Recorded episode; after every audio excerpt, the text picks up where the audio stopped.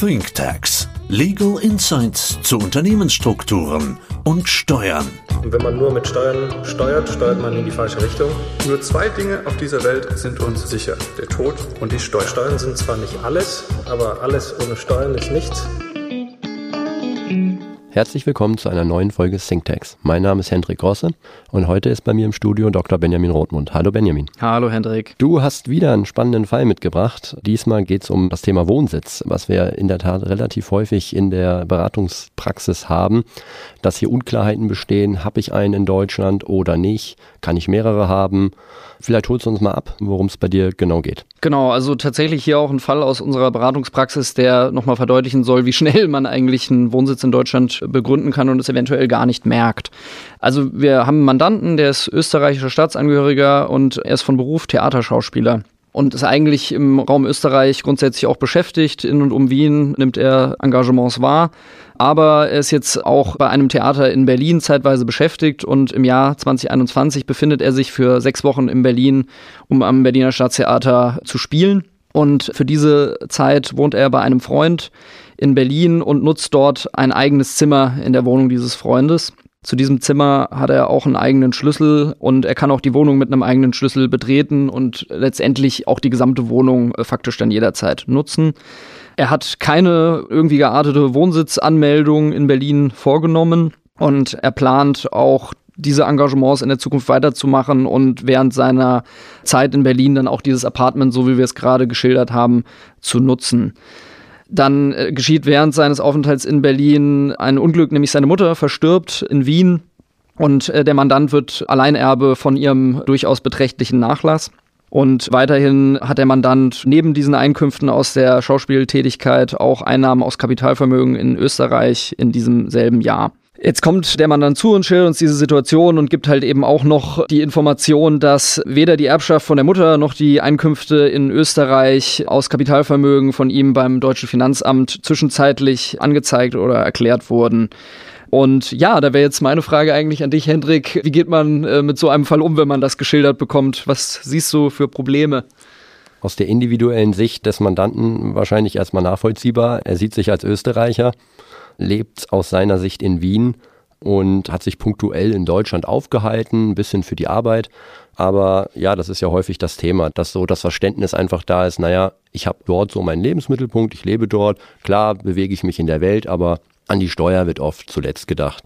Und gerade wenn ich Bürger ausländischer Nationen habe, die sich mit einer gewissen Regelmäßigkeit in Deutschland aufhalten, hier bewegen, hier vielleicht auch irgendwo einen Unterschlupf gefunden haben, habe ich natürlich schnell dieses Thema steuerlicher Wohnsitz oder beziehungsweise die Frage, habe ich den hier in Deutschland oder habe ich den eben nicht? Okay, verstanden. Und vielleicht da nochmal ganz kurz auch die Abgrenzung. Wir haben ja Wohnsitz und gewöhnlicher Aufenthalt, ne? Also es kommt jetzt da nicht unbedingt beim Wohnsitz auch auf die Tage an, ist das richtig? Nee, also wir haben in Deutschland ja zwei Kriterien, wie ich sozusagen in Deutschland unbeschränkt steuerpflichtig sein kann nach dem Steuerrecht. Ja, das eine ist, ich habe einen Wohnsitz und das andere ist der gewöhnliche Aufenthalt. Und beides führt zu einer unbeschränkten Steuerpflicht. Man kann das ganz gut abgrenzen. Die Vorschrift sagt, einen Wohnsitz hat jemand dort. Ich kann mehrere Wohnsitze haben. Ich kann in Deutschland einen haben und einen in Österreich. Ich kann aber auch in Deutschland drei Wohnsitze haben als Deutscher, weil ich zum Beispiel eine Wohnung habe in Berlin und in München und in Frankfurt. Den gewöhnlichen Aufenthalt habe ich aber nur an einem Ort. Da geht man regelmäßig von diesem halben Jahr, von diesen 183 Tagen, auch nach den Doppelbesteuerungsabkommen aus, dass man eigentlich so sagt, wo halte ich mich regelmäßig auf? Regelmäßig ist sozusagen mehr als ein halbes Jahr, da ist dann mein Lebensmittelpunkt. Das sind so die Kriterien, die ich quasi heranziehen muss für den gewöhnlichen Aufenthalt. Okay, und ist es dann jetzt beim Wohnsitz da entscheidend, in dem Fall jetzt, ob er sich gemeldet hat oder nicht? Naja, diese Meldepflicht, die ich ja quasi habe, die mag ein Indiz sein, da wo ich gemeldet bin, dass ich mich dort aufhalte. Ich kann aber auch einen Wohnsitz an einem Ort haben, an dem ich nicht gemeldet bin. Dann habe ich eine Ordnungswidrigkeit begangen, weil ich dieser Meldeverpflichtung nicht nachgekommen bin. Der Wohnsitz ist aber einfach ein Kriterium, der grundsätzlich davon unabhängig ist, weil es auf die tatsächlichen Verhältnisse ankommt, wo wohne ich. Okay, gut, also ich schaffe keine vollendeten Tatsachen, wenn ich mich dann melde beim Einwohnermeldeamt. Nein, genau. Gut, jetzt haben wir gesagt, wie gewöhnlicher Aufenthalt und steuerlicher Wohnsitz voneinander abzugrenzen sind. Können wir konkrete Kriterien an die Hand geben, weil man sagen kann, es liegt ein steuerlicher Wohnsitz vor? Also Wohnsitz kann man eigentlich sagen, liegt immer dann vor, wenn ich drei Kriterien erfülle. Ein Kriterium ist, ich muss Zugang zu einer Wohnung haben. Also der Wohnungsbegriff muss erfüllt sein. Das heißt, da muss ein Zimmer sein, das muss abschließbar sein und da muss irgendwie Küche, Bad drin sein. Dann sagt man, das ist eine Wohnung. Irgendwo eine Abstellkammer, wo einfach nur ein Raum ist, wo ich keine Waschmöglichkeit habe, da würde jeder einfach sagen, okay, nee, das erfüllt noch nicht das Kriterium eines Wohnens. Das zweite ist, ich muss diese Wohnung jederzeit nutzen können. Das ist dieses Kriterium der Verfügungsgewalt, die ich haben muss. Ich muss die Möglichkeit haben, Schlüsselgewalt, jederzeit dort rein und rausgehen zu können. Wenn ich das nicht habe, habe ich nicht die Verfügungsgewalt, dann wird mir die sozusagen nicht zugerechnet. Das andere Kriterium, das ist oft halt, an dem es einfach irgendwie hängt, diese Wohnung muss für einen nicht völlig unerheblichen Zeitraum quasi genutzt werden und man muss auch irgendwie darauf schließen können, dass diese Wohnung weiterhin genutzt werden wird. Das ist natürlich ein sehr schwammiges Kriterium und das hat auch dazu geführt, dass man eigentlich beim Wohnsitz immer sagen muss, es hängt von den Umständen des Einzelfalls irgendwie ab. Es gibt keine starre Grenze. Man kann nicht sagen, okay, wenn du drei Monate irgendwo wohnst, dann hast du zwingend ein oder wenn du drei Wochen irgendwo wohnst, sondern man muss alle drei Kriterien erfüllen und gerade dieses letzte, will man diese Wohnung weiterhin benutzen, ist natürlich auch ein subjektives Element, was es sehr schwierig macht, quasi hier eine klare Antwort für jeden Fall geben zu können. Verstehe, genau, da kann ich wahrscheinlich auch nur Rückschlüsse ziehen. Hat er das Engagement fürs nächste Jahr schon wieder gebucht? Ne? Hat er sich irgendwie registriert in Vereinen, Clubs? Diese Absicht, die Wohnung weiter zu benutzen, das muss ich ja dann auch irgendwie objektivieren. Genau, habe ich quasi irgendwie Kriterien, die diesen Anknüpfungspunkt in Deutschland hier manifestieren und die auch darauf hindeuten, dass er den auch für eine weitere Zeit in der Zukunft haben wird. Und wenn diese drei Kriterien, die du gerade genannt hast, erfüllt sind, dann ist es halt eben nicht entscheidend. Also diese sechs Wochen, die jetzt unser Mandant da in Deutschland für das Engagement verbracht hat, die sind durchaus ausreichend, um dann zu sagen, ja, das ist lang genug, um auch einen Wohnsitz zu begründen. Und das ist, glaube ich, was, was jetzt vielleicht nicht jedem klar ist. Korrekt. Ich kann auch durch Aufenthalte in Deutschland von nur mehreren Wochen im Jahr kann ich einen Wohnsitz hier begründen. Wenn ich das über Jahre mache, dann habe ich eine gewisse Regelmäßigkeit. Ich halte mich sozusagen jedes Jahr für ein paar Wochen ja in einer bestimmten Wohnung auf, in der ich Zugang habe durch einen Schlüssel, was ja hier auch gegeben ist, Wohnung des Freundes. Ich muss nicht Eigentümer sein irgendwo oder im Mietvertrag stehen, um sozusagen einen Wohnsitz steuerlich zu begründen, der mir dann zugerechnet wird. Und dann ist eben auch dieses Kriterium durch mehrere Wochen im Jahr, kann auch dieses Kriterium, was wir als drittes gesagt haben, sprechen denn die Indizien dafür, dass ich das für eine gewisse Dauer beibehalte und auch nutzen werde, die sind dann auch erfüllt.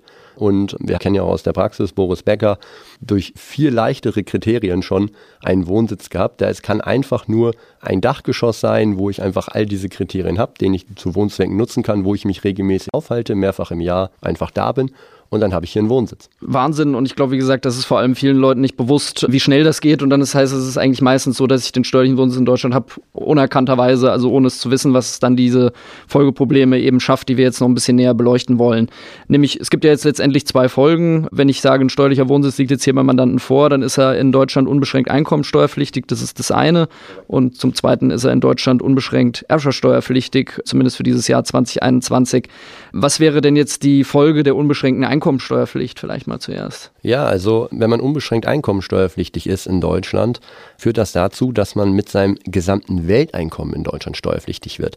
Also es ist nicht so, dass, wenn ich in Deutschland lebe und Einkünfte erziele, nur die in Deutschland erzielten Einkünfte meiner Besteuerung hier unterliegen. Also ich muss, Welteinkommensprinzip bedeutet, ich muss meine gesamten Einkünfte, die ich weltweit erzielt habe, wo auch immer, mal grundsätzlich hier erklären in meiner Steuererklärung. Es kann natürlich dann im Nachgang sein, dass Steuerbefreiungen greifen, zum Beispiel aufgrund von Doppelbesteuerungsabkommen Besteuerungsrechte anderen Staaten zugeordnet werden. Aber dem Grunde nach muss ich diese erstmal erklären. Und wenn ich das eben nicht mache, habe ich diese Angaben dem Finanzamt unterschlagen und das kann dann im Worst Case sogar zu einer Steuerhinterziehung führen. Okay, und wenn das jetzt vor allem so hohe Einkünfte sind wie bei unserem Mandanten und die tatsächlich auch in Deutschland steuerpflichtig wären, dann hätten wir auch eine signifikante Tatbestand der Steuerhinterziehung, wo man eventuell auch über eine Haftstrafe brechen müsste. Genau. Das ist sozusagen das eine Thema mit der unbeschränkten Einkommensteuerpflicht. Das zweite, was der Mandant ja hiermit letztendlich begründet hat, ist die unbeschränkte Erbschaftssteuerpflicht, die jetzt im Hinblick auf den Erbfall seiner Mutter in Österreich problematisch ist. Wie kommt man eigentlich überhaupt an die unbeschränkte Erbschaftssteuerpflicht, wenn die Mutter eigentlich in Österreich wohnt und da gar kein Bezug zu Deutschland besteht, beziehungsweise Vermögen jetzt zumindest nicht in Deutschland ist? Das hängt auch damit zusammen, dass wir im deutschen Erbschaftssteuerrecht eben nicht nur daran anknüpfen für die Erbschaftsbesteuerung, wer ist gestorben und wo liegt das Vermögen. Das ist mal grundsätzlich irrelevant, sondern es wird gesagt, wenn einer von den beiden Inländer ist. Und Inländer ist jemand, der in Deutschland seinen Wohnsitz oder gewöhnlichen Aufenthalt zum Beispiel hat. Den hat der Sohn jetzt hier begründet. Damit ist er Inländer im Sinne des Erbschaft- und Schenkungssteuergesetzes und wir haben eine unbeschränkte Erbschaft- und Schenkungssteuerpflicht bei ihm. Das heißt, wenn er etwas erbt, unabhängig ob das von seiner Mutter aus Österreich ist oder egal von wem aus der Welt, hat er hier in Deutschland erstmal alles zu erklären und auch hier bei der Erbschafts- und Schenkungssteuer dann zu deklarieren. Okay, gut. Also der gesamte Vermögensanfall ist steuerbar, egal aus welcher Art von Vermögen er besteht, solange jetzt wie bei uns halt eben der Erbe in Deutschland einen steuerlichen Wohnsitz hat. Ja, und hier ist halt die Besonderheit, im Erbschaftssteuerfall gibt es Doppelbesteuerungsabkommen. Allerdings nur sehr wenige, ich glaube es sind fünf oder sechs Staaten, mit denen Deutschland welche abgeschlossen hat und mit Österreich nicht. Wir hatten mit Österreich mal eins. Das war zu der Zeit, als Österreich noch eine Erbschaft und Schenkungssteuer selbst hatte. Die wurde aber irgendwann abgeschafft und dann hat natürlich auch Deutschland gesagt, wenn ihr die jetzt abschafft, brauchen wir kein Doppelbesteuerungsabkommen mehr mit euch. Das heißt, in dem Fall würde in Österreich nichts passieren. Ja. Eine Österreicherin ist verstorben und vererbt Vermögen, aber in Deutschland ist er in der unbeschränkten Steuerpflicht drin gibt auch keine Steuer, die in Österreich anfällt, die ich anrechnen kann. Mhm. Insofern hier durchaus schon signifikante Höhe, die hier eben anfällt. Das stimmt, okay. Also da hat er nochmal ein bisschen Glück gehabt, zumindest der Mandant. Wenn das jetzt ein Land gewesen wäre, was eine Erbschaftssteuer hat und mit dem wir kein Doppelbesteuerungsabkommen haben, dann wäre er eventuell komplett zweimal zur Kasse gebeten wollen für den gleichen Erbfall. Ja, natürlich, äh, es gibt, glaube ich, gewisse Lösungsansätze, um den steuerlichen Wohnsitz abwegiger, ferner zu machen für die Finanzverwaltung. Zum Beispiel könnte man ja jetzt sagen, ich wohne nicht die ganze Zeit in der gleichen Wohnung, sondern ich wohne in Hotels, aber nicht im gleichen, sondern in verschiedenen. Ist das ein gangbarer Weg aus deiner Sicht, zum Beispiel das zu vermeiden? Ja, auf jeden Fall. Also wenn ich natürlich dauerhaft in einem Hotel lebe, das gibt es ja hier in Deutschland auch, den bekannten Fall von Udo Lindenberg. Der hat natürlich einen Wohnsitz in Deutschland, obwohl er nur im Hotel lebt. Aber wenn ich natürlich für meine Engagements nach Deutschland komme und jedes Mal in einem anderen Hotel bin, mich an wechselnden Orten aufhalte, kann ich keinen festen Anknüpfungspunkt eben festmachen. Wenn ich aber natürlich für drei Monate oder so mich in einem Hotel anmiete, dann habe ich ja auch eine Schlüsselgewalt. Das Hotelzimmer entspricht auch einer Wohnung. Ich habe dort irgendwie die Möglichkeit zu kochen. Ich habe dort die Möglichkeit zu schlafen. Also insofern ist das dann unproblematisch. Also kann ich dann einen begründen. Aber natürlich durch gelegentliche Aufenthalte in unterschiedlichen Hotels ja, ist eine Möglichkeit, um eben einen festen Anknüpfungspunkt an einem bestimmten Ort, der zu einem Wohnsitz führen könnte, eben zu vermeiden. Ich glaube, der andere Punkt, den man halt machen kann, ist, man braucht ein gewisses Problembewusstsein dafür. Wann habe ich eigentlich einen steuerlichen Wohnsitz? Und dass der halt eben so schnell begründet werden kann, wie wir das jetzt hier gerade in dem Fall gesehen haben, wo der Mandant vom Stuhl gefallen ist, als wir ihm gesagt haben, sie haben einen steuerlichen Wohnsitz in Deutschland. Mit diesem steuerlichen Wohnsitz gehen umfangreiche Deklarationspflichten einher. Also ich muss zumindest erstmal alles erklären, was jetzt mir an Einkommen und an, an Erbschaften anfällt. Ob es dann am Ende steuerpflichtig ist, das hat halt die Finanzverwaltung zu entscheiden. Die Verletzung dieser Erklärungspflichten könnte dann halt eben auch eine Steuerhinterziehung sein und bei signifikanten Summen halt eben auch eine schmerzhafte, wo dann eine Freiheitsstrafe hinten dran steht.